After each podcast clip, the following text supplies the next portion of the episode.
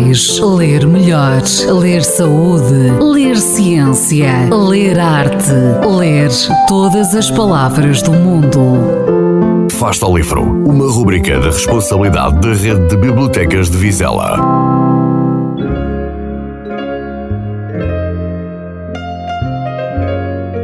A minha sugestão de leitura é o livro 100 anos de solidão. Vai de encontro ao meu gosto especial pelo estilo literário que alguns consideram surrealismo fantástico.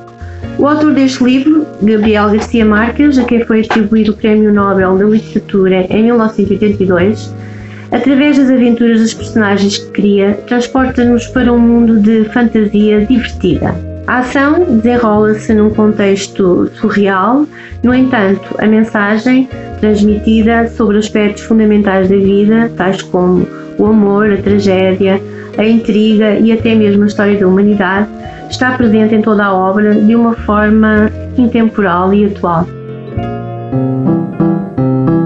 Fasta ao Livro. Quem lê nunca está só.